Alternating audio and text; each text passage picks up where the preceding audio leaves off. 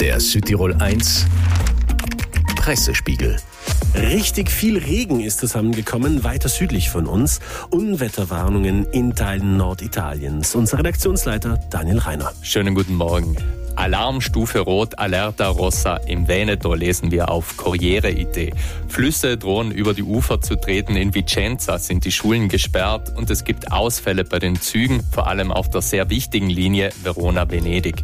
Die Bilder, die hier auch nach und nach jetzt hochgeladen werden, sind beeindruckend. Sehr oft sind die Vorbereitungen zu sehen, Bagger die Dämme aufschütten oder es werden Sandsäcke hergerichtet und dann die Bilder von den Flüssen, die richtig randvoll sind und und schon ein bisschen überschwappen, also auch eine richtige Zitterpartie in vielen Orten. Mit einer schnellen Wetterbesserung ist leider nicht zu rechnen. In der Stadt Pieve Ligure sind 1000 Personen nach einem Erdrutsch von der Außenwelt abgeschnitten, ist dazu auf Rhein News zu lesen. Social Media, groß heute mit einem Jubiläum. 20 Jahre Facebook. Wie unsoziale Medien uns verändert haben, so der Titel auf der Tageszeitung Dolomiten, also mit dem Wortspiel unsozial soziale Medien.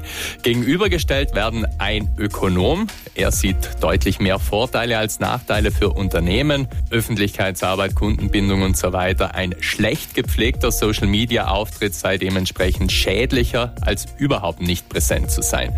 Daneben die Medienwissenschaftlerin mit dem Medienkonsum, der sich verändert hat, hauptsächlich bei der jüngeren Zielgruppe und es wird auch hingewiesen, dass im Vergleich zu traditionellen Medien oft ein Faktencheck fehle. Und dann gibt es noch die Präsidentschaftswahlkämpfe in den USA. Vorwahlen in Michigan und Michigan ist immer ein spannender Bundesstaat, zählt zu den sogenannten Swing States, war bei den letzten Wahlentscheidungen immer ein Zünglein an der Waage.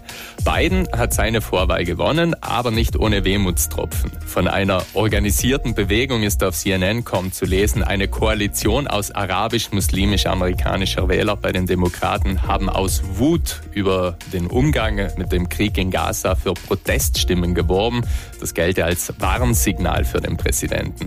Auf der anderen Seite dominiert Donald Trump weiter bei den Republikanern. Seine ärgste Konkurrentin Nikki Haley möchte aber noch nicht aufgeben. Kommende Woche ist Super Tuesday. Bei diesen Vorwahlen geht es dann um ein komplettes Drittel der Delegierten. Zum Nachhören unser Gesamtüberblick überall, wo es Podcasts gibt. Der Südtirol 1 Pressespiegel täglich ab Viertel nach sieben hier bei uns.